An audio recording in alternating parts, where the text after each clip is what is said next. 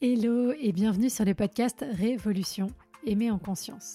Je suis Claudia, coach certifiée, spécialisée en relations amoureuses et cofondatrice du Self Love Project. Mon ambition est de rendre accessible à chacun et chacune la possibilité de vivre des relations en conscience de soi et des autres. Je ne crois pas en la fatalité et surtout pas en amour. Et je pense que les relations se construisent et ne sont ni le fruit de la chance ni du destin. Il nous manque juste parfois les bons outils et compétences pour y arriver. Et ce sont justement ces outils pour reprendre le pouvoir sur ta vie amoureuse que je souhaite te transmettre au travers de ce podcast, que tu sois en post-rupture, à la recherche de l'amour ou déjà en relation. Faire évoluer ton rapport à toi pour révolutionner ta vie amoureuse. Tu peux aussi me retrouver sur Instagram, sur selfloveproject.fr pour encore plus de contenu. À très vite. Dans ce nouvel épisode du podcast, j'ai le plaisir de recevoir Gwenaëlle Percio, psychologue clinicienne spécialisée sur le sujet de l'attachement. Ensemble, nous explorerons les différentes formes d'attachement, leurs impacts sur nos relations amoureuses et comment surmonter les défis associés. Préparez-vous pour une discussion riche en informations et en conseils pour améliorer la qualité de vos relations et mieux vous comprendre. Bonne écoute Bonjour Gwenaëlle Bonjour Claudia Comment vas-tu? Très bien, je suis très contente d'être là. Merci pour ton invitation. Bah, merci à toi d'être là. Bah, écoute, est-ce que tu peux commencer par te présenter et nous dire un peu bah, ce que tu fais dans la vie et pourquoi tu es là aujourd'hui? Oui, donc je suis psychologue, je suis aussi psychothérapeute et formatrice. Je, mmh, je m'intéresse beaucoup à la psychologie de l'attachement, donc c'est pour ça que je suis là aujourd'hui à ton micro. On va parler de ça parce que je crois que c'est un sujet super important. Euh, donc, euh, pour me résumer un petit peu, moi, ça fait donc une dizaine d'années que je suis psychologue. J'ai eu un, parcours assez long en psychiatrie, donc je connais bien euh, la maladie mentale, et puis je travaille aussi en libéral. Donc, j'accompagne des adultes, principalement, autour des grandes questions qui nous habitent tous, quoi. Les émotions, l'amour, l'existence, etc. Ok, super. Et bah, du coup, je pense qu'on va rentrer directement dans le vif du sujet parce que j'ai tellement de questions qu'on va essayer de faire tenir ça sur l'heure qui vient. Est-ce qu'on peut commencer déjà par expliquer c'est quoi l'attachement, la théorie de l'attachement pour ceux qui ou celles qui savent pas ce que c'est? Alors, c'est toujours difficile de résumer en une phrase ce qu'est l'attachement, mais euh, parce que vous allez voir, c'est à la fois euh, accessible et simple à un certain niveau, et en même temps, c'est très subtil, très nuancé. Voilà, on peut aller très très loin sur euh, ce domaine-là. Moi, j'en apprends encore tous les jours. Donc, pour résumer, en fait, la psychologie de l'attachement, c'est tout ce qui s'intéresse à nos relations proches. Ça a commencé entre enfants et parents, hein, la diade mère-bébé. C'est comme ça qu'on a commencé à s'intéresser à, à la psychologie de l'attachement, voir comment le bébé s'attachait à sa maman pas seulement pour ses besoins primaires hein, euh, de, nourriture, mais surtout pour ses besoins affectifs, en fait.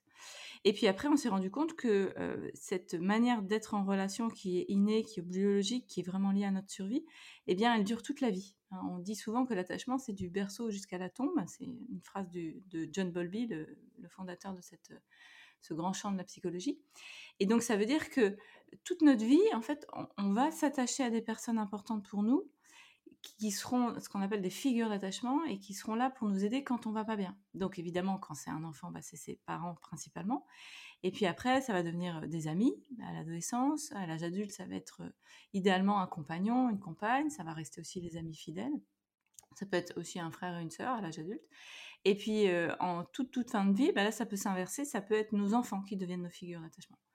Et le principe de la psychologie de l'attachement, c'est vraiment que on ne peut pas ne pas s'attacher. On a un besoin euh, inné en nous euh, de se tourner vers quelqu'un quand on va pas bien. Et c'est ça ce qu'on appelle le, besoin d'attachement et du coup les comportements d'attachement qui en découlent. Mmh. Oui, du coup, c'est quelque chose vraiment de, primordial, de fondamental. Et quand euh, il y a certaines personnes qui sont en souffrance et qui peuvent se dire comment je fais pour plus m'attacher, comment je fais pour arrêter de ressentir tout ça, finalement, c'est une guerre perdue d'avance d'une certaine manière. Oui, parfois on peut croire que euh, on, peut se passer d'un quelqu'un, d'un autre en fait, et euh, c'est une illusion, c'est souvent une protection, hein, mais ça se comprend. Quand on a beaucoup souffert euh, en amour, il y a un moment, on a envie que ça s'arrête, donc on se dit bon bah, je, vais être célibataire, je vais arrêter de m'attacher, et tout se passera bien. Sauf qu'en fait, on est rattrapé par cette pulsion en fait, hein, cette pulsion d'attachement, cette pulsion de vie aussi qui fait qu'on est des êtres fondamentalement sociaux et en particulier on a besoin d'un ou des, en général c'est deux à trois, quatre personnes importantes comme ça dans notre vie, qui sont là quand on va pas bien et qui sont là aussi pour nous soutenir dans ce qu'on a à développer de nos talents, de nos singularités. Hein. J'y reviendrai. Mmh. C'est pas que la fonction de réconfort et de protection, c'est aussi une fonction de, soutien au développement de soi. Oui, c'est en fait c'est un, un, outil presque, c'est pas un outil, mais c'est quelque chose au travers duquel on va continuer à, se connaître et se développer et grandir aussi d'un point de vue psychologique et, émotionnel. Exactement. On a, on a besoin des autres pour devenir qui on est. Hein. Ça, c'est vraiment fondamental. N'en déplaise aux évitants. Hein, on reviendra sur l'attachement évitant. Euh, pour pour euh, être réconforté dans les moments de stress, ça c'est sûr, mais aussi pour euh, se connaître par le miroir qu'est la relation, pour prendre confiance en nous, pour voir nos zones aveugles, et puis aussi être tout simplement soutenu, coaché dans les moments difficiles, quoi, pour qu'on puisse aller plus loin grâce à un autre. Mmh. Mmh. Et alors, du coup, il y a plusieurs styles d'attachement différents. Est-ce que tu peux nous dire un petit peu plus des choses là-dessus? Donc, on, a tous en nous cette fonction d'attachement. Par contre, on va chacun avoir une manière particulière de la mettre en, dans la matière, on va dire, dans le concret, dans notre quotidien. Et on a défini au fil des années quatre grands styles principaux qui sont euh, plus des, tendances hein, que des catégories, mais bon, pour que ça soit clair, je vais le présenter un peu comme si c'était des cases, mais c'est tout sauf des cases, hein, j'y reviendrai après. Il y a des nuances, hein. on peut être par exemple sécure, euh, anxieux, sécure évitant. Mais les quatre grandes tendances sont les suivantes. Il y a donc d'abord les sécures, on dit aussi sécurisant, attachement sécurisant. C'est euh, ces personnes qui ont globalement une bonne confiance en eux, en l'autre et dans le monde. Donc souvent, c'est des personnes qui ont grandi dans un environnement plutôt tranquille, hein, pas parfait, parce que ça n'existe pas, mais en tout cas avec des parents qui ont pu les écouter dans leurs émotions, qui ont pu leur donner confiance en eux, qui ont cru en eux, qui les ont vus, qui, étaient auprès d'eux dans les difficultés et puis aussi dans, les bons moments. Et ça, ça crée donc des personnes qui sont à la fois capables de demander et de recevoir de l'aide quand il y a besoin, Hein, ils se sentent, par exemple, s'ils se sentent pas bien, ils, ils peuvent le, d'abord l'identifier et puis après euh, en faire quelque chose en se tournant vers quelqu'un.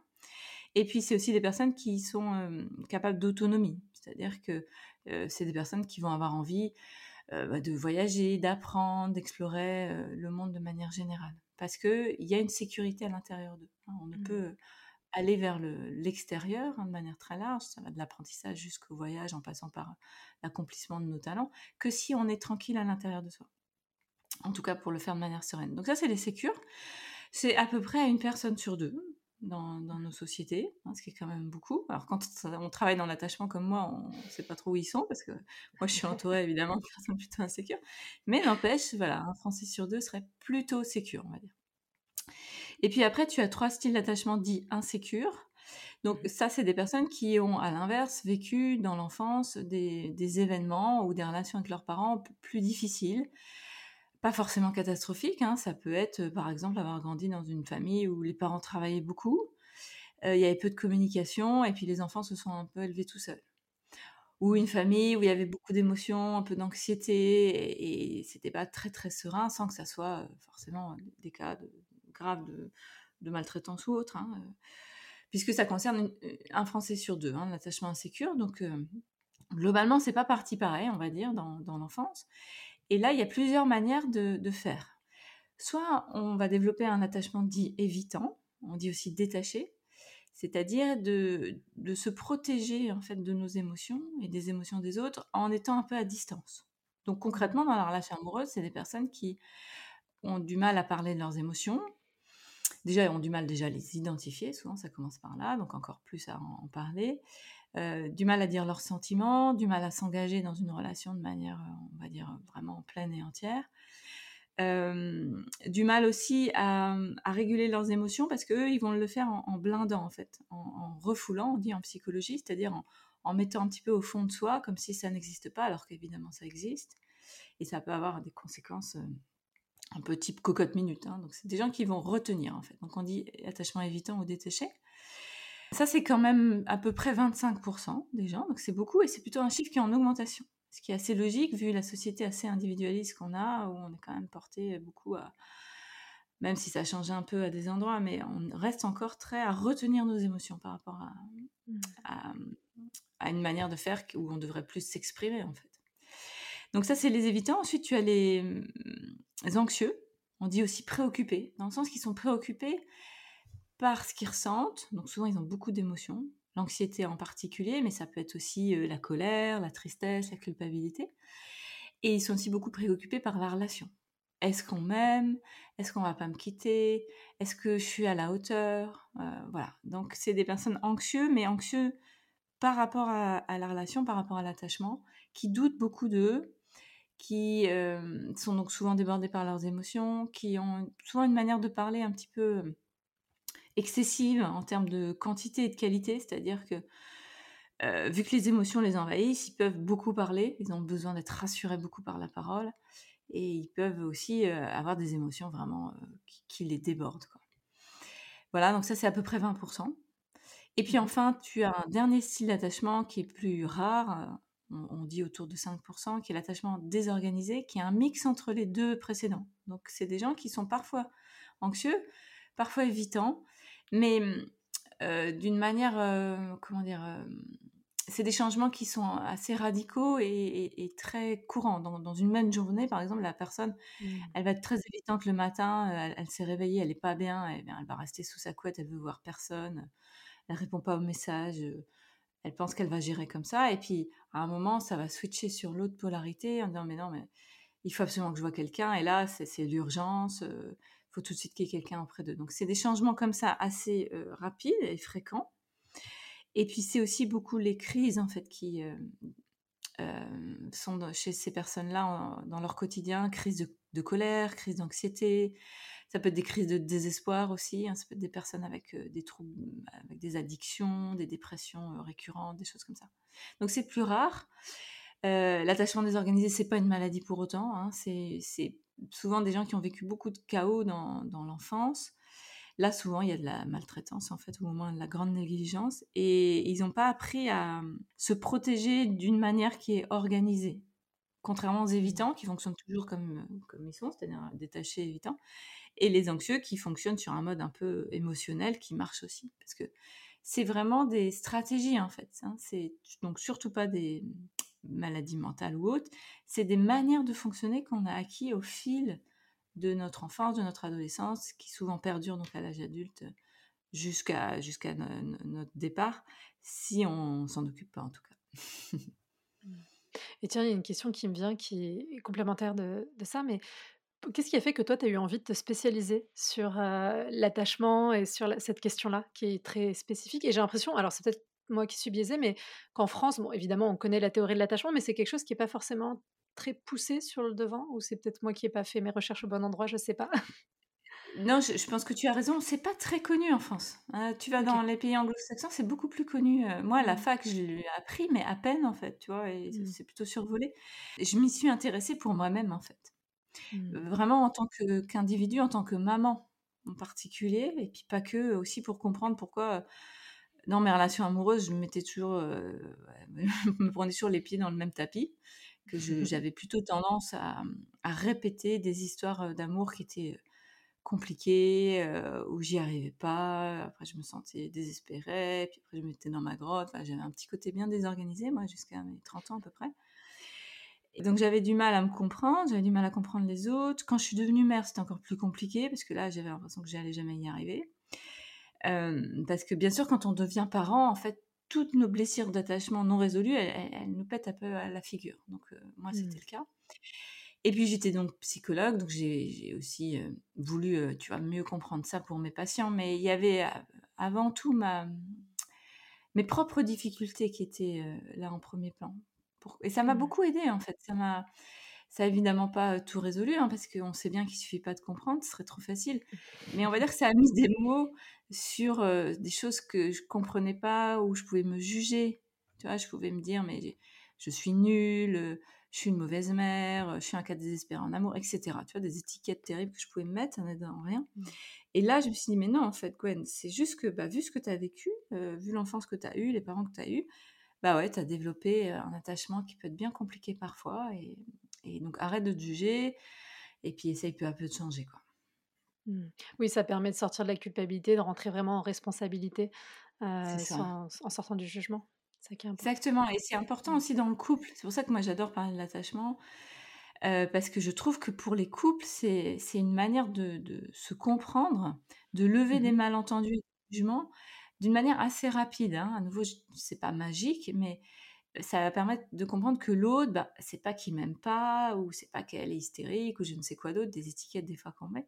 C'est juste que bah, il ou elle a développé un certain style d'attachement lié à une histoire, et que pour l'instant, c'est sa meilleure manière de fonctionner au vu des circonstances passées et présentes. ça, ça change mmh. tout en fait. Bien sûr, bah, de toute façon, la compréhension de soi permet la compréhension de l'autre et permet de prendre du recul, effectivement, sur toutes ces choses-là. C'est hyper, hyper intéressant. Et du coup, ah, bah, justement, par rapport au couple, est-ce qu'il y a des, des duos de, de styles d'attachement qui sont plus récurrents potentiellement que d'autres? J'imagine que les sécures vont plus souvent avec des sécures. Moi, j'avais lu quelque chose qui disait, comme ça, dit comme ça, c'est pas très joyeux, mais que passé, on va dire, la trentaine, la majorité des gens sécures étaient déjà plus souvent en relation et qui restait un peu que les gens insécures sur le marché. Alors dit comme ça, ça va désespérer les gens qui nous écoutent, mais ce n'est pas une fatalité, heureusement. Euh, mais c'est un peu vrai quand même. c'est à la fois vrai et en même temps, comme tu dis, il faut pas, faut pas le voir comme quelque chose pour toujours. Ce qui est vrai, c'est que, en fait, naturellement, quand on est sécure, eh bien, on est attiré par des gens sécures parce que il y a quelque chose quand même qui est beaucoup plus serein dans le fait d'être dans, une relation avec quelqu'un euh, qui est sécure quand on l'est nous-mêmes. Et puis surtout, c'est des personnes qui ont euh, des habilités, tu vois, pour identifier leurs émotions, pour les communiquer, qui vont aussi s'engager dans l'aventure du couple, mmh. euh, donc qui vont faire des projets, qui peuvent en général avoir aussi une, vie intime et sexuelle plutôt tranquille et épanouie. En fait, en gros, c'est c'est ce que j'appelle parfois avec un certain humour noir le merveilleux monde de, l'attachement sécure. Mais il existe et, euh, et à nouveau, c'est pas des gens qui n'ont pas de problème. Hein. On peut les voir comme en thérapie de couple, ces gens-là, tu vois. Mais, mais en général, ça va plus vite parce qu'ils ont une capacité surtout à, se comprendre et à comprendre l'autre. Donc, effectivement, ça c'est vrai. Euh, et les insécures vont plutôt se retrouver entre eux parce qu'à l'inverse, eh ben, euh, tu sais, on est plutôt attiré par ce qu'on connaît en fait. Et si ce qu'on mmh. connaît, c'est le repli sur soi au niveau émotionnel, ou au contraire les émotions débordantes, ou les crises, les relations intenses mais destructrices, même si tout ça est au premier abord pas très mmh, comment attirant, si c'est ce qu'on a toujours connu en premier lieu avec nos parents puis plus tard avec nos amis, naturellement on continue à fonctionner comme ça. Ça c'est l'humain, c'est lié à notre, à notre cerveau, qu'on préfère rester dans quelque chose qui est connu, même s'il nous est désagréable. Parce que l'inconnu, par exemple, d'aller d'être en relation avec quelqu'un qui est plutôt sécure, plutôt tranquille, bah, pour quelqu'un qui a connu toujours, tu vois, l'insécurité, ça a quelque chose d'un peu inquiétant ou en tout cas étrange. Mmh. Même si ça peut l'attirer, c'est pas quelque chose qu'on connaît. Donc quelque part, inconsciemment, hein, souvent, on, continue à répéter les mêmes choses jusqu'à ce qu'on s'en rende compte, hein, jusqu'à ce qu'on se dise, mais je rencontre toujours le même type de gars, je réagis toujours pareil, c'est pas possible, d'où ça vient, blablabla, hein, de faire un peu vraiment ce travail d'introspection, soit seul, soit avec quelqu'un si besoin. Et puis peu à peu, de, pouvoir changer par la compréhension, mais pas que. Hein, c'est ce que j'ai dit précédemment. Il va falloir aussi un moment. eh bien, d'abord, si on a vécu des traumatismes relationnels, par exemple si on a perdu un parent jeune, si on, on a vécu dans une famille où ça criait beaucoup, ça m'a fait peur, ou si euh, il y a eu tel ou tel événement, hein, ça peut être aussi des événements plus graves comme des, viols ou des agressions, tu vois. Ça, il faut s'en occuper. Donc ça, il faut euh, euh, parfois aller voir quelqu'un ou en tout cas s'intéresser au sujet pour apaiser. Et puis il y a aussi un côté plus concret, pragmatique, hein, un peu coaching, on pourrait dire, de, de commencer à fonctionner autrement. D'oser par exemple la relation pour un évitant. L'évitant, il a juste pas envie en fait de de d'oser la relation, de, de, se montrer tel qu'il est, c'est-à-dire euh, dans sa vulnérabilité, ses émotions. Il y a quelque chose qui est inconfortable pour lui. Mmh. Sauf que si on reste là-dedans, on va rester dans notre grotte toute notre vie, par un point évident. Donc il va falloir oser, euh, oser rencontrer quelqu'un, oser parler un peu de soi, oser peut-être s'engager, etc. Donc ça, c'est aussi euh, pas facile. C'est là où des fois, on a besoin aussi d'être un petit peu soutenu pour changer l'histoire, parce que il y, a, des chiffres hein, qui montrent que euh, dans 75% des cas, notre attachement va, perdurer entre l'enfance et l'âge adulte. C'est-à-dire si mmh. tu es sécure à l'enfance, dans trois quarts des cas, tu vas le rester. Ça veut dire aussi qu'il y en a qui peuvent changer. Hein. Mmh. C'est-à-dire que si tu vis un événement très grave, tu peux devenir insécure. Hein. Ça, j'y reviendrai éventuellement. Et puis tu as l'inverse, hein, qui, qui, nous intéresse plus, parce que je pense que si les gens écoutent ce podcast, c'est parce qu'ils sont en difficulté, donc ils se reconnaîtront plus dans l'attachement insécure. Eh bien, dans 75% des cas, on peut continuer à être insécure, mais on peut aussi changer, dans 25% des cas. Changer vers la sécurité. C'est ce qu'on appelle l'attachement sécure acquis. Ça, c'est très important de le dire aussi assez rapidement dans, dans, cet enregistrement. C'est que tu as les sécures dits innés, c'est-à-dire ce que j'ai décrit tout à l'heure, c'est les gens qui ont vécu dans une enfance plutôt, une enfance plutôt tranquille, une famille plutôt tranquille. On dit sécure innée ou d'origine, c'est c'est euh, voilà, clair comme terme. Et puis tu as aussi les sécures acquis, donc c'est des, personnes qui étaient initialement insécures parce qu'ils ont vécu des choses difficiles, mais grâce au travail sur soi, grâce euh, au fait d'oser une relation différente avec euh, des amis, un jour un couple, aussi des, réussites personnelles, hein, à prendre confiance en nous, eh bien, ils vont devenir sécures acquis. On dit aussi gagner. J'aime bien ce terme aussi. C'est vraiment dans le sens, bah, on est allé chercher notre sécurité.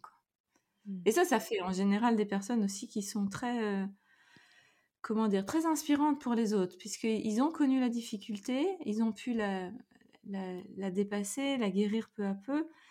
ça va te faire typiquement des bons thérapeutes, tu vois, des, des bons aidants des, bons accompagnants pour les autres. Mmh. Et est-ce que du coup, alors c'est un peu compliqué comme question peut-être, mais c'est possible théoriquement pour tous les gens qui ont un attachement insécure de basculer dans un, attachement sécure acquis? La différence, c'est peut-être que les 75% qui basculent pas, ils ne se font pas accompagner ou ils n'entament pas forcément un travail, ils n'ont pas cette possibilité-là ou cette envie aussi? Oui, alors bien sûr que c'est possible. Hein. J'ai vraiment envie de passer ce message-là. Et puis, si, je le dis, c'est pas pour juste pour passer du baume au cœur. Hein, c'est que moi, j'ai travaillé dix ans en psychiatrie avec des gens très très abîmés. Hein. je pense que tu, c'est là où tu trouves les gens les plus abîmés dans notre mmh. société, c'est bien le service de psy. Et, moi, je suis passionnée par, euh, par, euh, par, ce travail de l'aide aux personnes les, les, plus euh, écorchées, qui évidemment ont des attachements très insécures. Donc, quand l'attachement est très insécure, par exemple, très désorganisé, très anxieux ou très évitant, le travail va être long. Hein, c'est mmh. des années de travail, ça c'est sûr. Et puis, euh, il faut un engagement, il faut une motivation, faut voilà, faut, y aller quoi. Hein, il faut du, cœur et du courage. Mais, mais bien sûr que c'est possible. Moi, j'ai plein d'exemples dont je parle dans mes livres d'ailleurs, où, euh, où j'ai vu des gens progresser, hein, devenir moins évitants, moins anxieux, commencer à s'organiser, donc être moins chaotique, moins dans la crise, des choses qui se posent, ils régulent mieux leurs émotions, ils arrivent à mieux penser, ils arrivent à prendre du recul sur eux et du coup à réagir de manière moins instinctive, etc. Et peu à peu, euh, euh, tendre vers l'attachement sécuraki. Euh, et moi, c'est ce que j'ai fait pendant des années. Euh, J'évaluais mes, mes, patients, enfin pas tous, mais certains, avec des échelles et je voyais les progressions alors, clairement, certains, c'est sur des années, hein, faut mmh. pas se leurrer, mais, mais j'ai vu ça plein de fois. Et puis, je suis moi-même un exemple de ça. Où moi, si tu m'avais fait passer des tests quand j'avais 20-25 ans, hein, j'avais un attachement qui était désorganisé, c'est mmh. sûr, désorganisé évitant. Et aujourd'hui, j'ai évidemment pas tout réglé, il y avait encore des choses en moi qui sont souffrants, mais, mais je vais beaucoup mieux et je pense qu'aujourd'hui, j'ai un attachement qui est plutôt sécure. Mais bon, c'est du travail, c'est, c'est un engagement, mais c'est magnifique. Hein, ça, c'est vraiment euh, le message numéro un que j'ai envie de dire. Il n'y a rien de, l'ordre de la fatalité ou du déterminisme là-dedans. je pense que c'est, c'est vraiment important de le dire parce que, évidemment, moi je le vois avec les femmes que j'accompagne, des fois elles sont tellement fragilisées, désespérées par bah, comme tu dis, la répétition des schémas, le fait de ne pas pouvoir toucher du doigt ce, vers quoi, ce à quoi elles aspirent, que même si tu leur dis qu'il n'y a pas de fatalité et que ça peut changer, soit elles n'y croient pas, soit elles ont envie d'y croire, mais comme ça ne change pas suffisamment vite. Et oui. c'est ça, il y a cette frustration, cette impatience qui est évidemment parfaitement compréhensible, mais c'est bien de rappeler que des gens ne partent pas tous du même point. Oui, On n'a pas tous la même courbe d'apprentissage, et ça, c'est comme ça, c'est la nature injuste de la vie, et on peut rien y faire. mais que voilà, avec du travail et en tenant la, barre sur la longueur, il y a quand même des choses qui, commencent à changer. Oui, et puis j'ai envie de rajouter par rapport à ce que tu viens de dire, c'est que on part pas tous du même point, c'est sûr.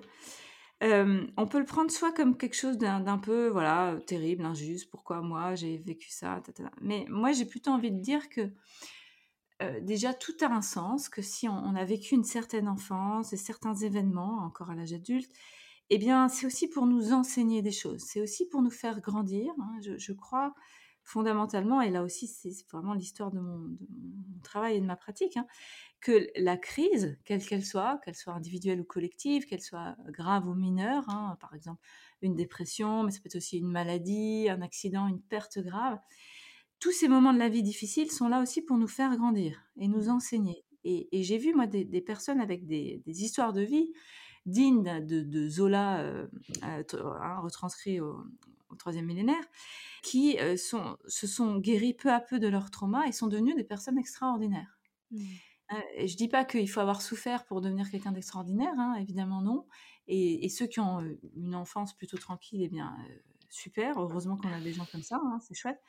Mais dire aussi que quand on a vécu des choses difficiles, si on arrive à, peu à peu les apaiser et à un moment les sublimer, hein, sublimer c'est un mot de psychologie qui dit que on va en fait transformer ce qui a été de l'adversité, parfois même du drame, en quelque chose qui est, qui, est beau, qui, est grand, qui, est de l'ordre vraiment de l'ouverture de cœur et de conscience, eh bien là, c'est un chemin de vie passionnant. Et si vous prenez la, biographie de tous les grands hommes et les grandes femmes de l'histoire du monde, ah, ils ont tous des histoires incroyables. Prenez par exemple Mandela, par exemple, quelle histoire terrible, mais quel grand homme aussi.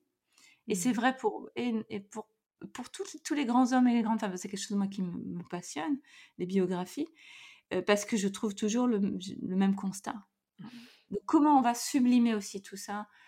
À nouveau, il hein, faut du temps, il faut de l'accompagnement, mais, mais le potentiel est là. Mmh.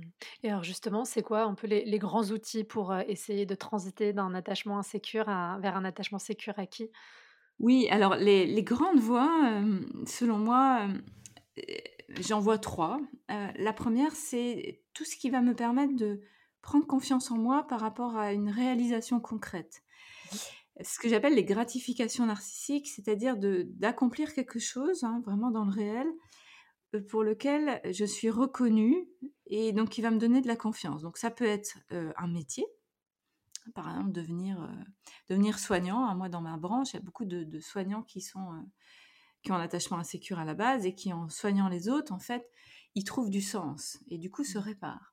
Donc ça peut être un métier, ça peut être une passion, donc ça peut être de, la peinture, de la musique, hein, tout, ce qui est une forme d'art, et on sait bien que l'art a une fonction thérapeutique souvent très importante. Et, quand ce que je réalise, hein, que ça soit de mes mains ou ma voix ou autre, est reconnu par les autres, ça c'est extrêmement réparateur. Parce que ça veut dire que ce que, ce que je fais, donc mmh. quelque part aussi ce que je suis, hein, quand on est artiste, c'est on sait bien qu'il y a peu de différence entre ce qu'on fait et ce qu'on est, eh bien, est, validé par les autres. Et ça, ça répare énormément. Ça peut être aussi tout ce qui est de l'ordre de performance, par exemple sportive. Hein, c'est là aussi que le sport a plein de vertus. Ça peut être réussir une vie de famille. Hein, quand on a eu, par exemple, des parents qui ont plutôt galéré avec nous et nous aussi, du coup, on a plutôt galéré et qu'on arrive à, fonder une famille qui fonctionne bien avec des gamins qui vont bien, waouh, hein, quelle, quelle réussite aussi. Mmh. Ça peut être aussi du militantisme, du bénévolat, etc. Enfin, tout ce qui est dans, dans le concret, hein, vraiment, euh, et qui est vu aussi par l'extérieur. Parce que par exemple, si je suis un grand artiste, mais que j'en fais rien et que tout reste euh, dans, dans, dans, mon atelier et que personne ne voit ce que je fais, c'est dommage. Bon, mmh. ça m'aura permis déjà d'exprimer des choses. Mais ce qui aide au niveau de la sécurité d'attachement acquise, c'est quand il y a quelqu'un qui nous dit euh, Waouh, ce que tu fais, c'est génial. Ça, ça répare. Ça, c'est la première grande voie. Ensuite, tu as le travail sur soi de manière très générale.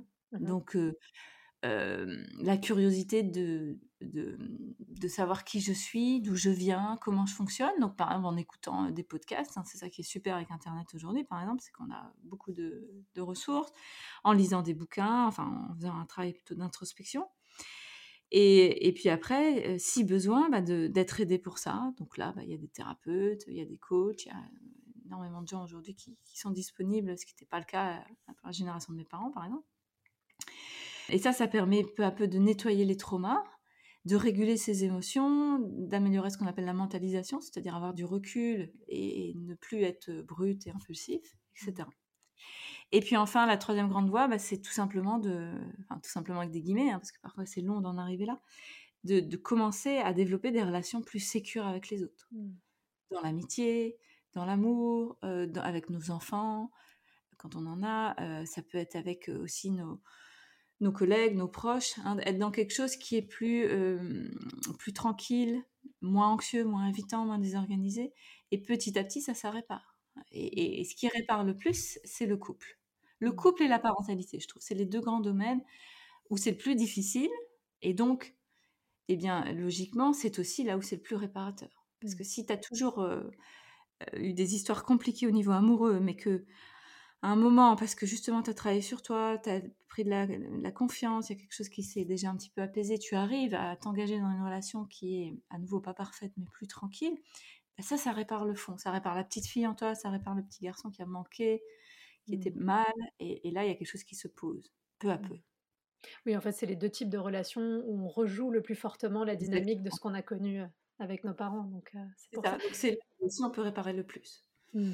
Et alors du coup, sur le troisième point, qui est évidemment fondamental, le choix des gens qui nous entourent, particulièrement dans les relations amoureuses, ce que je trouve pas évident, c'est que bah, justement souvent quand on est dans cet attachement sécure, on a du mal à choisir des gens plus sécurisants, et du coup j'ai des fois du mal à voir euh, où est le point de bascule, où est un peu le sweet spot où on va réussir à la fois en étant encore insécure à choisir quelqu'un euh, qui nous sécurise Alors, elle est complexe cette question parce que déjà on ne choisit pas vraiment au mmh début, en tout cas. C'est plutôt des, des non-choix, c'est-à-dire c'est mmh. quand même des choix inconscients. on va être attiré par quelqu'un qui au début a l'air du prince ou de la princesse charmant. Et puis on se rend compte après que non. Euh, parce que, c'est ce que j'ai dit tout à l'heure, on est attiré encore par nos vieux démons, en fait, quelque part. Donc euh, c'est pour ça que euh, pendant longtemps, on peut avoir l'impression de, de, subir. Mmh Déjà, quand on se connaît mieux, je crois qu'on subit moins parce qu'on va prendre un peu plus de recul. Par exemple, si on rencontre quelqu'un qui nous semble encore le énième prince charmant, eh bien, si je connais l'attachement, par exemple, ben, je vais peut-être moins m'emballer, et je vais plus prendre le temps euh, de m'engager, par exemple. Je vais aussi en parler à des copines euh, ou à quelqu'un qui m'accompagne si c'est le cas, pour avoir du recul. Je vais euh, globalement avoir plus de maturité par rapport à mon engagement, surtout sur les premiers temps. Et en même temps, comment, j'ai pas envie de dire qu'il faut devenir une espèce d'ordinateur froid et analytique dans, nos, nos, les premiers mois, parce que le début d'une relation, c'est juste magnifique aussi. Hein. Il y a la biologie qui joue à fond, donc on fusionne, etc. C'est chouette, mais on peut à la fois vivre ça euh, de manière euh, entière et avoir aussi une part qui peut avoir du recul. Hein. Ça, c'est la première chose. Et puis après, euh, je crois vraiment que c'est en guérissant peu à peu nos traumas non résolus qu'on change notre énergie, en fait. Que peu à peu, on passe d'une énergie, hein, une dimension qui, qui, est assez subtile, insécure, à sécure, peu à peu. Et puis après, il y a quand même, je suis d'accord avec toi, une histoire de choix qui peut être parfois un choix conscient. Par exemple, si on se rend compte que euh, on a toujours euh, une attirance pour les gars, euh, je pense ça, c'est un peu un stéréotype, mais ça arrive quand même. Le type qui me fait croire monts et merveilles, hein, un peu narcissique sur les bords, et puis je me rends compte à chaque fois qu'après, je me suis fait un peu rouler dans la farine eh bien, à un moment, je décide vraiment bah, de, de, de, comment dire, de chercher quelqu'un différemment. Par exemple, si je cherche quelqu'un euh, via les, réseaux euh, de rencontres, hein, Internet et autres, hein, qui sont quand même très pratiques, eh bien, je vais peut-être changer mes critères de choix, euh, je vais, par exemple, faire le pari d'aller rencontrer ce gars qui, au premier abord, m'attire pas vraiment, mais quand même, il a une tête de gentil. Et eh ben, si j'essayais les gentils un peu, pour une fois, de voir. Et même si au début je m'ennuie, parce que c'est ce qui va se passer. Hein. Si j'ai l'habitude, par exemple, des, des, gars un, peu tourmentés, mais au final, qui me font plus de mal que de bien, ben là, je vais essayer un peu un autre type de personne. Hein. Et ça, c'est pas si simple, parce que ça veut dire changer un peu ses patterns, ça veut dire oser autre chose, euh, prendre le risque de. Et ça, c'est quand même quelque chose de l'ordre du choix, moi, je trouve. Donc il y a les deux en fait. Hein. Il y a le fond qui est subtil, qui est lié à notre psychologie des profondeurs, on va dire. Et ça, ça va pas changer en deux semaines. Hein. C'est un long travail parfois. Et puis il y a aussi consciemment parfois qui je décide de rencontrer, avec qui je décide de, construire ma vie. Mmh. Oui, en fait, il y a une espèce de, travail déjà en amont, de conscientisation, de compréhension de soi. Et à un moment donné, on arrive dans une phase où c'est plus facile d'acter le choix conscient et de décider d'aller dans un sens ou dans l'autre. Et c'est vrai que c'est pas évident parce que moi je le vois avec les femmes que j'accompagne, c'est ce que j'essaye de les amener à faire, justement changer de pattern, changer de, mmh. choix de partenaire potentiel. Et souvent ce qui revient, c'est oui, mais euh, euh, telle personne ne m'attire pas euh, parce qu'il est trop gentil ou parce qu'il est, trop ceci, trop cela. Alors elle, elle ramène ça au physique parce que je pense que mmh. c'est plus facile comme excuse entre guillemets de se dire que c'est parce qu'il y a un physique qui, ne mmh. convient pas.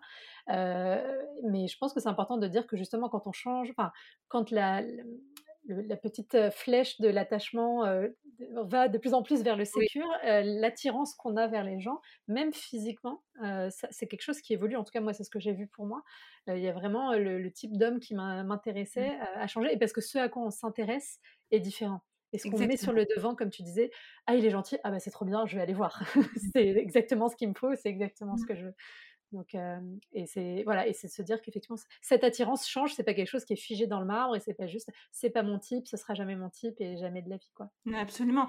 Et j'irais même jusqu'à dire que pour des personnes qui ont l'impression de, voilà de ramer, hein, de, de, vivre toujours des histoires qui, malheureuses qui se répètent, eh bien si un jour vous rencontrez quelqu'un où la première chose que vous dites c'est bah c'est pas mon type, non ça va pas le faire, eh bien reprenez-vous et dites bah, justement eh bien, parce que c'est pas type, parce que c'est différent, et si, et si. Hein le et si, trois petits points, point d'interrogation. Moi, j'adore cette phrase. C'est-à-dire, c'est se laisser l'opportunité de d'autres choses, en fait. Hein mmh. Donc, je dis pas que ça va forcément marcher, mais ça peut être quelque chose qui commence à être euh, différent de l'avant pour aller vers quelque chose de, qu'on souhaite, en fait. Hein, c'est-à-dire une relation sereine. Oui, bah, ça c'est vrai que c'est aussi intéressant avec le fait de changer d'attitude. Souvent, on n'a pas toujours le résultat attendu au premier changement d'attitude et du coup, on se sert un peu de ça comme excuse en disant ah ben j'ai essayé de faire différemment, ça n'a pas fonctionné, du coup je vais refaire comme avant, en oubliant que ce qu'on faisait avant, ça marchait pas non plus des masses. Absolument. Et ça, c'est lié aussi à notre fonctionnement cérebral. Hein. Mmh. le, cerveau de l'humain, il, fonctionne vraiment par habitude. Moi, je prends souvent l'image du ski de fond. Tu sais, quand tu fais du ski de fond, mmh. quand c'est le début de saison, les rails, je crois que c'est comme ça qu'on mmh appelle ça, et ils sont, ils sont encore tout neufs. Donc en fait, ça glisse pas encore trop. Il faut un petit peu pousser sur les bâtons pour avancer. Mais quand c'est un plus, plusieurs semaines après, il y a plein de gens qui sont passés, donc ça, ça, ça, ça glisse. Il n'y a même plus besoin de pousser sur les bâtons parce que il y a, y a eu beaucoup de passages. Et bien dans le cerveau, c'est pareil. Quand tu as connu tout le temps le même genre de mec, par exemple, ou de nana, tu as des, rails dans ta tête hein, euh, où il y a une habitude, en fait. Une habitude de rencontre, puis après les premiers temps, et puis après la rupture. Parfois, c'est assez euh, dramatique. Hein. Euh, et à un moment, si tu veux changer ça, si tu dis j'en ai marre des histoires comme ça, je voudrais maintenant une histoire différente où je me sens respectée, où je me sens écoutée, où, la personne elle construit avec moi sur le long terme, etc. Donc c'est comme si tu voulais changer en fait de rail et aller vers une nouvelle route. Mais ça, si on regarde la métaphore du ski, ça, ne va pas se faire comme ça. Hein. On sait bien que quand on, est sur ces rails en ski de fond et que tu veux changer de direction, euh, c'est tout un effort. Et puis il va falloir y passer et y repasser plein de fois pour construire des nouveaux rails qui vont être, euh, ben, eux, de plus en plus profonds à, mesure qu'on y passe. Donc c'est ce que tu viens de dire.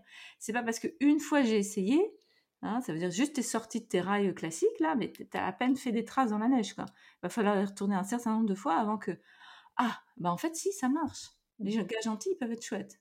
Exactement. Alors moi j'ai l'impression, mais peut-être que je suis aussi biaisée par le travail que je fais en accompagnant des femmes célibataires, qu'il y a beaucoup surtout de, de, personnes insécures, anxieuses et insécures évitantes qui ont tendance à, à relationner ensemble. Ah oui, c'est ça un peu le, couple, euh, le couple de couple le plus fréquent. Mmh. Alors, donc ça pose la question de la combinaison hein, que tu avais évoquée tout à l'heure et on n'a pas répondu. Donc, euh, alors statistiquement, on peut pas vraiment dire qu'il y en ait forcément plus. Euh, il y a un peu de toutes les combinaisons.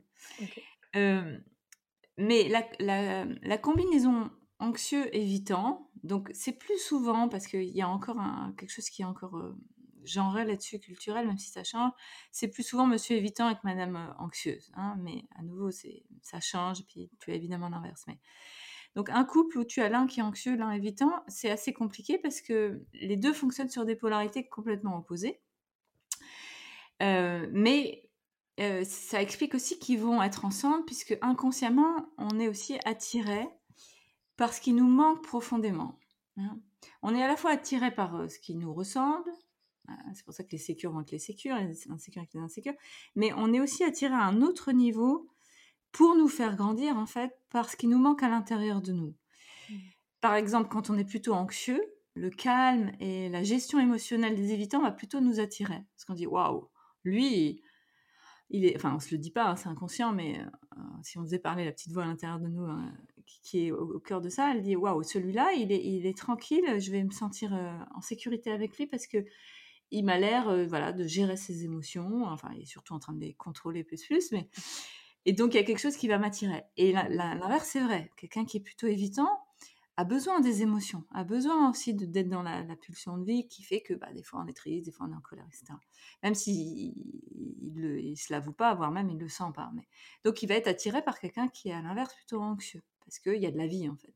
Donc c'est pour ça que c'est des couples qu'on peut retrouver quand même assez souvent, même si statistiquement, j'ai pas vraiment de chiffres très parlants là-dessus, mais parce que chacun, euh, étant construit sur la modalité opposée de l'autre, euh, va à la fois activer l'autre, c'est-à-dire va le déclencher dans ce qui est difficile, et en même temps, c'est l'occasion de, grandir. Mmh. C'est un couple où si on arrive à se parler, à se reconnaître l'un l'autre sur des fonctionnements différents, on peut vraiment grandir ensemble beaucoup, et donc individuellement. Hein. Si mmh. je suis plutôt évitante et qu'au contact d'un partenaire anxieux, bah, que j'apprends que bah oui, il va bien falloir que je parle de moi, de mes émotions, que j'arrive à les contacter, ça, ça va me faire grandir.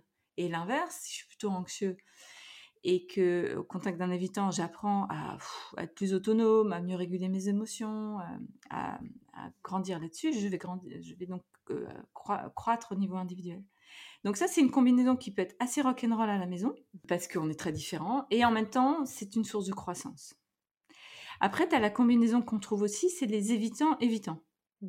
Donc moi, ça, souvent, je dis euh, que c'est comme les deux rails de la SNCF qui se rencontrent jamais dans le sens qu'ils peuvent vivre l'un à côté de l'autre ainsi, sans vraiment être en contact, on va dire, proche au niveau émotionnel, mais ça peut fonctionner longtemps. Mmh. Souvent, c'est des couples qui, qui ont un partage de tâches qui les arrange bien pour pas trop se croiser.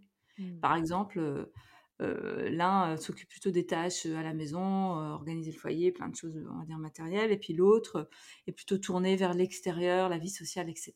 Et ça fonctionne comme ça où l'un s'occupe plus des enfants, l'autre du boulot, je ne sais quoi. Enfin bref, tu peux avoir des schémas comme ça de répartition où chacun a son taf, mais on se rend compte pas vraiment. Par exemple, j'avais deux amis qui étaient tous les deux bien évitants.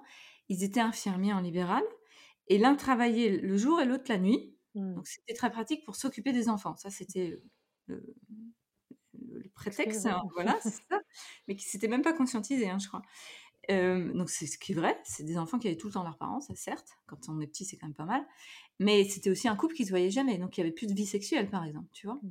Donc évitant, évitant, d'ailleurs, le, contact, le contact charnel va, se perdre en fait au fil des années. C'est des gens qui peuvent ne plus avoir de sexualité du tout. Mmh. C'est un peu comme des colocs en fait. Donc ça c'est quand même assez triste parce qu'on n'est pas le couple c'est pas fait pour euh, c'est pas de la colocation quoi hein. c'est fait pour euh, être ensemble se toucher s'aimer euh, se friter grandir par le contact quoi donc à un moment souvent il y en a un des deux ça va plus lui aller mmh. hein, cette espèce de, de, fausse coloc là ça va plus lui aller il va vouloir plus de proximité plus plus de sexualité par exemple plus de contact plus de choses ensemble et ben l'autre soit avance aussi soit soit n'avance pas et ça peut finir sur une séparation et puis, tu as les anxieux anxieux. Donc, ça, c'est un peu ce qu'on vit tous au début d'une relation, c'est-à-dire la fusion, on a trouvé l'autre, c'est la moitié, ça y est, on est sauvé. Bon, pas très romantique, mais en fait, c'est de la biologie, hein, tout ça. Hein. c'est pour la reproduction de l'espèce, ni plus ni moins. Et ça, ça cesse au bout de 2-3 ans. Sauf que les anxieux anxieux, ben, quelque part, ça dure plus longtemps parce qu'ils ont vraiment euh, au fond d'eux une telle angoisse d'être seuls qu'ils vont faire durer cette fusion le plus longtemps possible. Euh, parfois, ils peuvent se couper, par exemple, du monde extérieur pour vivre un peu cette, euh, ce couple symbiotique. Euh, qui est problématique évidemment à un moment ou à un autre, parce que pareil, il y en a un des deux qui va vouloir un petit peu de l'air, de l'autonomie, par exemple de revoir des copains, de faire autre chose, de s'investir dans un boulot ou autre, chose, et, et, l'autre va le vivre potentiellement comme un abandon, de l'éloignement, t'es plus pareil, au début on faisait tout ensemble, maintenant tu vois mmh. tes copains. Alors qu'en fait c'est juste sain. C'est juste sain d'avoir une vie qui est à plein de niveaux, euh, affectueuse, amicale, professionnelle, etc. Donc là c'est pareil, c'est un peu ça passe ou ça casse ces couples-là. Mmh. Et puis, tu as les désorganisés, désorganisés. Alors là, c'est le summum du, du rock and roll. là, c'est très compliqué. Souvent, c'est crise sur crise. Euh, on se sépare, on se remet ensemble. Euh, voilà, c'est assez complexe. C'est plus rare. Et bah, j'ai l'impression que dans, quand on prend un peu le cliché du couple hétérosexuel, on est souvent sur effectivement Madame anxieuse et, Monsieur évitant. Et du coup, c'est quelque chose. moi, je vois dans, dans, les conseils amoureux, dans le monde du love coaching, où on, se base vachement là-dessus, mais pour détourner un peu l'idée de, style d'attachement, pour dire en gros aux femmes comment faire pour qu'un homme évitant s'engage, tu vois, mmh. ce genre de mmh. conseils, ou le silence radio, fuis-moi, je te suis, enfin, ce genre de choses. Dans quelle mesure est-ce que tu penses que ces conseils-là, finalement, sont bons ou pas, ou voire potentiellement aggravent des fois la situation? Je ne sais pas, quel est ton regard là-dessus? Avec quelqu'un, que ce soit un homme ou une femme, hein, qui, est mmh plutôt évitant, mais effectivement, dans les couples hétéros aujourd'hui, c'est quand même plus souvent des mecs. Si tu le, si appliques le flux moi je te suis, c'est encore pire. Parce qu'en fait, tu fais que valider la manière de fonctionner de l'évitant, c'est-à-dire bah, loin, tout seul, donc dans le non-engagement. De manière générale, moi je crois que plus on arrive à être en contact avec nos émotions et à les verbaliser, à nouveau, ni trop, ni, ni pas assez, enfin dans quelque chose qui est pondéré, plus on se donne des chances que notre couple avance. Hein. donc, euh, être dans une position de ok, je vais plus rien lui dire, comme ça il va venir me chercher. En fait, ça marche pas. Et puis, ça, ne fait que générer en moi, parce que c'est moi qui ai cette posture-là, au minimum de l'agacement, au pire de, la colère, voire de la rage. Et au final, c'est le meilleur moyen pour que ça explose encore plus sur un mode dramatique. Par contre, si je, à l'inverse, j'arrive à dire à l'autre, on, se parle peu, j'arrive pas à, sentir ce que tu ressens pour moi, à un endroit, ça me frustre. Mmh. J'aimerais qu'on arrive à plus dialoguer, j'arrive, j'aimerais que comprendre un peu ce que tu, tu, ressens pour moi, ce qui se passe, où on en est, parce que pour moi c'est difficile de rester dans cet éloignement, dans ce silence, et j'ai besoin qu'on fonctionne autrement, parce que je crois que c'est comme ça qu'on va avancer. Ça c'est très sécure de dire ça. Hein, mmh. c'est pouvoir dire qu'on est frustré, agacé, en colère aussi, hein, triste, parfois perdu. en gros, on dit ce qu'on ressent, quoi.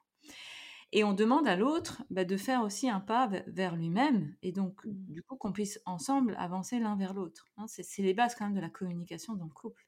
Mmh. Et ça, aujourd'hui, quand même, en psychologie, on a vachement progressé là-dessus, hein, euh, même dans le développement personnel de manière générale, hein, sur les bases d'une bonne communication, qui est toujours dans un bon dosage. C'est-à-dire qu'il ne s'agit pas non plus de trop parler, parce que parfois il y a des déviances de ça, à tout dire tout le temps, et je me sens ma maman, et toi tu Alors là, ça, peut être euh, euh, aussi trop étouffant. Alors surtout pour un évitant, c'est insupportable. Donc il faut pas du trop et il faut quand même un minimum. Hein. Donc euh, pour, pour les anxieux, eux, ils auront plutôt à apprendre à moins parler, mais et à parler de manière plus, euh, plus pondérée, plus responsable. Par exemple, c'est pas tu m'appelles jamais, tu m'aimes pas. Non, c'est euh, je me sens frustrée parce que euh, tu, tu m'appelles jamais si c'est un fait, on peut le dire comme ça, pourquoi pas, hein, mais encore, c'est pas terrible, on pourrait dire plutôt euh, tu m'appelles qu'une fois par jour. Et pour moi, c'est pas beaucoup parce que j'ai l'impression que tu penses pas à moi. Mais mmh. peut-être que pour l'autre, une fois par jour, c'est déjà beaucoup en fait. Donc déjà, on parle à partir des faits et on va dire ce qu'on ressent nous, et après, on renvoie aussi à l'autre sa responsabilité. Mmh. Donc moi, dans, dans, cette relation, si je veux que ça avance, j'ai besoin aussi de, t'entendre. Qu'est-ce que tu penses de ça? Bon, bref, je je vais pas faire un cours sur la communication maintenant, mais, mais le, principe de base, c'est déjà de comprendre et d'identifier ce qu'on vit nous, mmh et après de le poser dans une communication qui est bien dosée. Bien sûr, de toute façon, toutes, voilà, toutes ces techniques de se dire, parce que j'ai vu un post il n'y a pas longtemps aussi qui disait, il faut pas parler du futur avec un évitant, il faut pas dire ce qu'on ressent, il faut pas lui dire je t'aime, enfin toutes ces choses-là, comme tu dis, ça, ça, conforte les gens dans leur zone de confort émotionnel et ça ne fait pas avancer le schmilblick de la relation. Non, Finalement, la seule façon de faire, c'est de les confronter, entre guillemets, mais avec douceur, mais en tout cas de, de, les confronter à nos propres émotions et de leur demander de se positionner par rapport à ce que nous-mêmes on ressent et de prendre acte de ça. Avec authenticité. Hein, authenticité. Et, et, ça, c'est pas si facile. On, peut se vouloir être authentique et ne pas y arriver parce qu'on est débordé par nos émotions. Mmh. Et du coup, on devient un petit peu étouffant, flippant pour l'autre. Bah, c'est là où il faut un peu être aidé parfois pour mmh. redescendre. Il faut aussi trouver le bon moment pour parler. Hein, le timing, c'est important. Hein, mmh et puis trouver les, pas les, les, les, bons mots parce qu'il n'y a pas des mots parfaits, mais on va dire les, les mots qui soient les plus justes possibles. Et on fait du mieux mmh. qu'on peut. Quoi. Oui, c'est marrant parce que quand tu me dis ça, moi je suis évidemment tout à fait alignée, c'est ce que je dis aussi à mes coachés, mais j'entends déjà leur, leur contestation qui me dirait oui, mais du coup, si je lui dis ça, il va trouver que je suis chiante, que voilà, que je l'embête, etc., etc. Et ça, c'est une idée, moi je trouve très répandue chez les femmes mmh. hétérosexuelles, mmh. de si j'exprime mes sentiments, si je dis mes besoins, il va me trouver chiante, et donc je le fais pas. Et donc en fait, ça continue de renforcer cet état mmh. de couple. Eh bien peut-être que peut-être que oui, peut-être que Monsieur va me trouver chiante, parce que son première, sa première réaction, c'est c'est d'éviter le conflit. Donc il va dire, mais ah, qu'est-ce que tu m'ennuies avec tes trucs là faut toujours que tu exagères ou je ne sais quoi. Peut-être que sa première réaction, ça sera ça. Et c'est là il faut rester ancré en face. C'est pas facile, hein, mais rester ancré et dire Ok, donc là, je vois que tu me trouves chiante. Hein. J'ai entendu, tu as soupiré, tu es déjà en train de te barrer. J'entends. Et en même temps, est-ce que tu veux quand même qu'on continue cette relation ou pas? Hein? Il faut quand même avoir un moment un oui de l'autre côté, un minimum, au moins un demi-oui, quelque chose, et dire bah alors il faut qu'on discute tranquillement. Mmh. Qu'est-ce que tu ressens toi? Donc tu me trouves chiante. Bah dis-moi en plus. Bah oui, quand tu m'envoies des SMS trois fois par jour, moi j'ai l'impression que je peux plus rien faire. Ok, oui, tu as raison, c'est trop. Qu'est-ce qui tirait? Etc. Et on négocie en fait, on parle. Euh, et, au départ, effectivement, euh, quand on est face à un évitant, c'est pas simple parce que lui, il va se protéger au début, mais on va tenir. Hein, il va falloir aussi répéter ça plusieurs fois. C'est pas parce qu'on a essayé une fois de dire nos émotions et que ça a foiré qu'il faut plus jamais le refaire. C'est comme l'histoire des, rails de ski de fond tout à l'heure. Hein, il va falloir faire et refaire et refaire. Et combien de temps? Parce qu'il y a des personnes qui restent là-dedans et qui essayent, alors peut-être qu'elles n'essayent pas avec la bonne façon aussi, hein, mais de, créer ce dialogue, de, créer ce mmh. lien, et ça fonctionne malgré tout pas parce qu'en face la personne, parce qu'il y a aussi ça, il faut qu'en face la personne ait envie de faire ce chemin. combien de temps? Je sais qu'il n'y a pas vraiment de chiffre, mais on peut imaginer, essayer. En tout cas, moi, je conseille, je ne vais pas dire un temps, mais moi, je conseille d'aller voir un thérapeute de couple. En mmh. fait, si, si tu as essayé plein, longtemps, hein, tu as l'impression vraiment que tu as essayé de, manière euh, constructive, authentique, tout ce que j'ai décrit euh, précédemment, et que ça n'aboutit pas, euh, avant de passer à la case rupture, essayons au moins de, se faire aider par un professionnel. Hein, c'est quand même le travail des thérapeutes de couple. Mmh. Et, moi, j'ai travaillé en tant que thérapeute de couple un bon moment de, mettre les deux membres du couple en face de l'autre, non pas sur un mode de confrontation, mais sur un mode d'écoute et de respect de l'autre avec une médiation qui est le thérapeute. Et, ça vaut le coup. Alors parfois j'entends oui, mais c'est cher, oui, mais ça prend du temps. Oui, mais d'accord, mais ce qui risque d'être cher et de détruire quelque chose, c'est une rupture, hein, surtout s'il y a des gamins. quoi.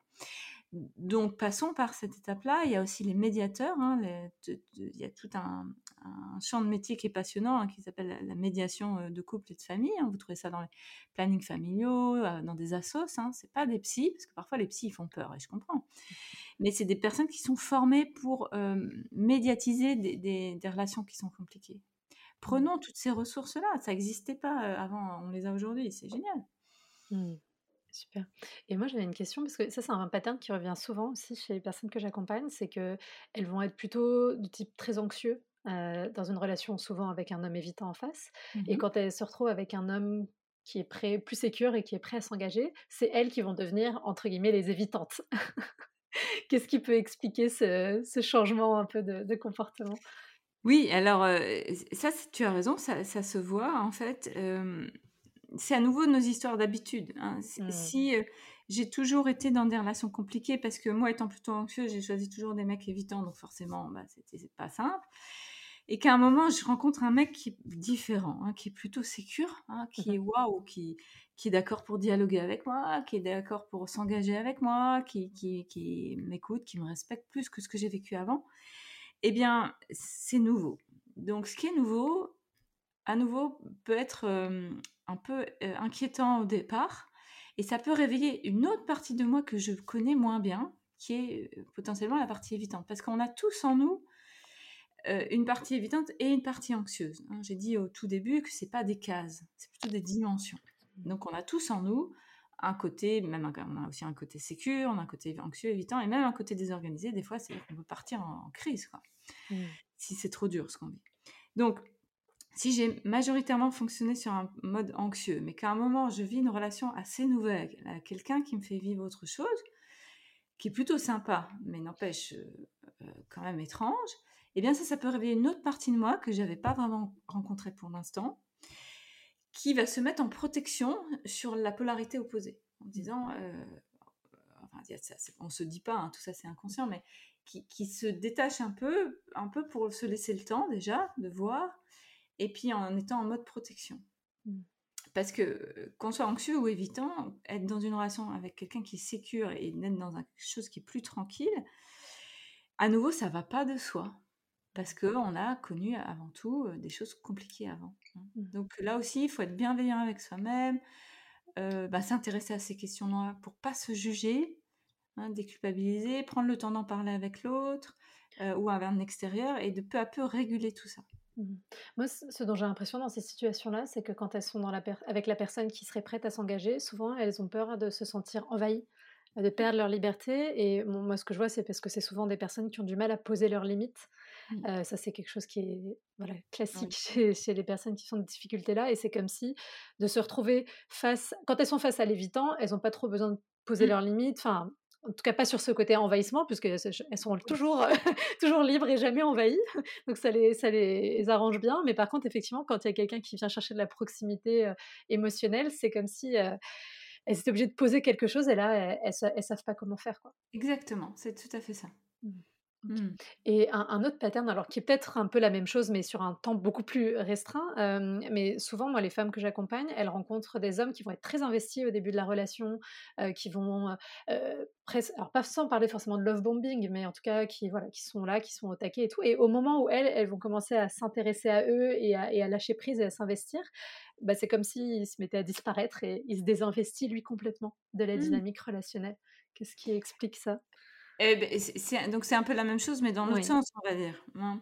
Ben, moi, j'aurais plutôt tendance à, interpréter ça comme de l'autre côté, ben, cet homme, eh bien, lui, il est activé dans son système d'attachement sur un mode insécure par, par, un comportement qui a changé. Il a plus la main, en fait, si tu veux. Tout ça, c'est tu viens de le dire avec l'exemple d'avant, hein, c'est une histoire de contrôle. Mmh. Et à nouveau, on peut contrôler la relation en étant très insécure, ce qui peut paraître bizarre. Hein. Mais, mais tout ça, c'est une histoire de contrôle. Si par exemple, je suis toujours dans des crises de jalousie, hein, la jalousie, c'est un bon exemple. C'est, euh, heureusement, les grands jaloux, c'est rare, mais quand même. Si je suis toujours dans la jalousie, bon, ben, bon, c'est dévastateur, c'est sûr, mais au moins, euh, je contrôle les choses. Hein. Si à un moment, je commence à lâcher ça, à faire confiance, ça laisse un espace là de d'inconnu, de, de risques, de, de nouveautés qui, peut être inconfortable. Mmh. Donc c'est comment, bah, à, nouveau, comment je peux à l'intérieur de moi euh, déjà identifier tout ça, le réguler en me disant, ok, on peut fonctionner différemment, on va pas mourir, tout va bien se passer, on va, on va essayer, on va oser, hein, peu à pas mmh. à pas. Mmh oui, finalement, plus je me sécurise à l'intérieur, moi j'ai besoin de contrôler à l'extérieur, souvent des choses d'ailleurs que je ne contrôle pas et du coup qui créent encore plus de frustration parce que c'est pas dans mon précaré à moi. Donc vraiment remettre l'énergie sur soi pour développer cette sécurité et, lâcher ce qu'il y a, ce qu'il y a dehors. Ce qu'il faut comprendre, c'est quand je parle de contrôle, c'est que c'est pas un contrôle conscient, c'est un contrôle inconscient. C'est-à-dire que c'est pas ma volonté qui dit, par exemple, je vais être jaloux. Hein, ou mmh. je vais fuir l'autre, ou je vais étouffer l'autre par mille messages par jour. Non, c'est une partie de moi qui est inconsciente jusqu'à ce que justement je la rende consciente. Et quand on la rend consciente, ça change beaucoup de choses quand même. Mais jusqu'alors, je suis un peu le, jouet de cette partie de moi qui, elle, contrôle ma manière d'être avec l'autre parce qu'elle ne connaît que ça et que quelque part ça l'a protégée. Hein, si j'ai grandi dans une famille, par exemple, où personne ne parlait jamais des émotions. Donc moi j'ai appris à faire ça. C'est très fonctionnel, ça marche très bien, hein, dans le sens que oh, je peux traverser ma vie comme ça, mais je vais passer quand même à côté ben, de la vie justement. Mais ça, fonctionne, c'est un contrôle, mais c'est inconscient. Et un jour, je me rends compte, moi j'ai eu beaucoup de retours de mon deuxième bouquin là, sur l'attachement évitant, qui s'appelle Couper des autres, couper de soi, de personnes qui me disaient, votre livre a été une révélation parce que j'ai enfin compris que je fonctionnais sur un mode évitant. Et moi, je croyais juste que Mmh. j'étais normale.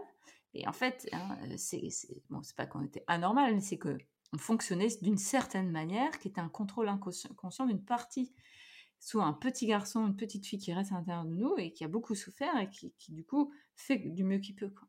Et quand on se rend compte de ça, eh bien, euh, peu à peu, on peut commencer à, à bouger, pas à pas, vers autre chose. Et là, on passe d- d'une forme de contrôle inco- inconscient à, on va dire, un- une ouverture consciente à autre chose. Mmh. Et on Ouais. s'offre ben, l'opportunité d'être plus heureux quand même. Oui, c'est ça, on a une vie qui a plus de sens, plus de liens Eh et de connexion aux autres, c'est ça. ça. Et, et je pense que c'est vraiment important de souligner parce que des fois, surtout quand on est en couple avec quelqu'un qui a aussi des problématiques et qui fait pas forcément le travail, on a l'impression que quand on fait soit le travail, on le fait pour l'autre et que du coup c'est pas juste parce que pourquoi moi je le fais et l'autre il le fait pas. Mais c'est important de souligner qu'on le fait d'abord pour soi, pour recréer du lien avec soi-même et pouvoir créer des liens qui sont plus justes avec les autres. Et c'est pas pour l'autre qu'on le fait. Exactement. Que super.